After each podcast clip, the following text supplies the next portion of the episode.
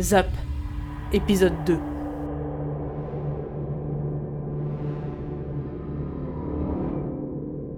Ah, la nuit de merde.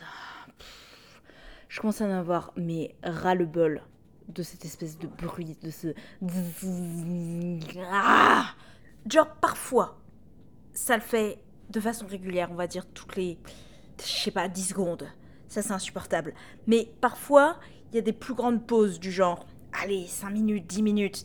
Et, et genre, c'est un peu comme une personne qui ronfle juste à côté de toi. Tu penses que c'est fini.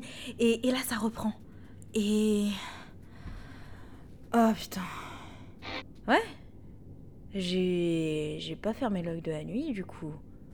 Ouais, j'enregistre ça, il est 6h du mat, super. Je pars au boulot dans une heure. On aime. Puis bien sûr, du coup, j'ai retourné toute la maison.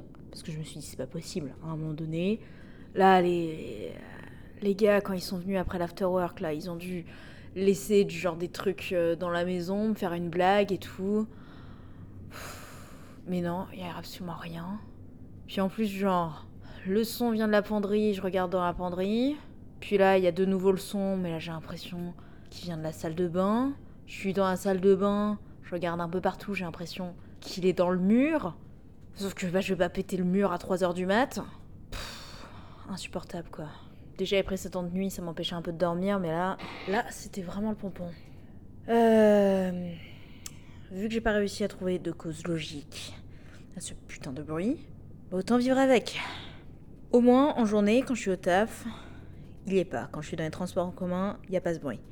Donc je me dis, ça doit venir forcément de chez moi. Donc, solution, puisque j'ai envie de dormir, euh, bah, je demanderai à Thierry de m'héberger, et puis euh, il me doit bien ça. Comme ça, deux, trois jours, le temps que ça passe. Et puis je reviens, et puis euh, tout se passera bien.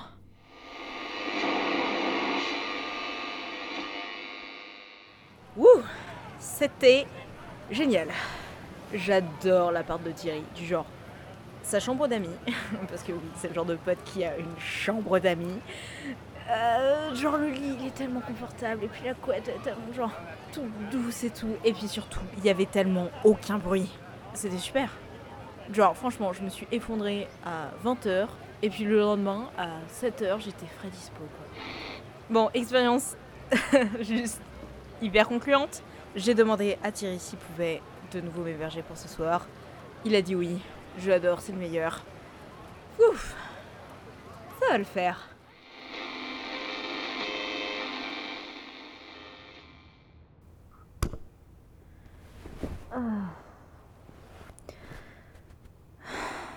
Il doit être quoi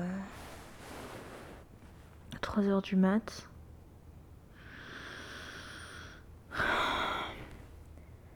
Au début, je pensais que c'était juste un cauchemar. En même temps, ça aurait pas été étonnant vu. Vu à quel point ça m'a gavé ces précédents jours. Genre. Un bruit un peu lointain. Ça m'a à moitié réveillée. Et puis là. Je sais pas trop à quel moment, mais je me suis rendu compte que c'était pas un rêve. Que le bruit était toujours là. Qui venait, je sais pas des canalisations peut-être. Et puis à un moment donné, ça a comme explosé. Je crois que ça n'a jamais été aussi fort. Comme si un truc avait complètement explosé juste à côté de mon oreille. Je crois que j'ai hurlé. Je sais pas. J'espère que je vais pas réveiller Thierry avec toutes ces conneries, moi.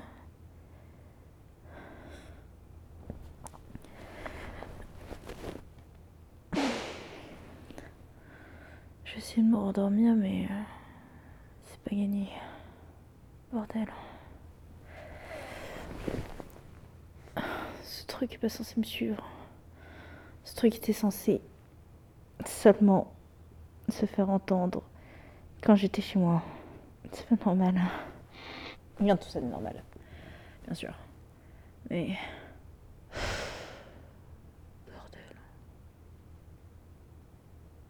Bordel. Bon, allez, dodo.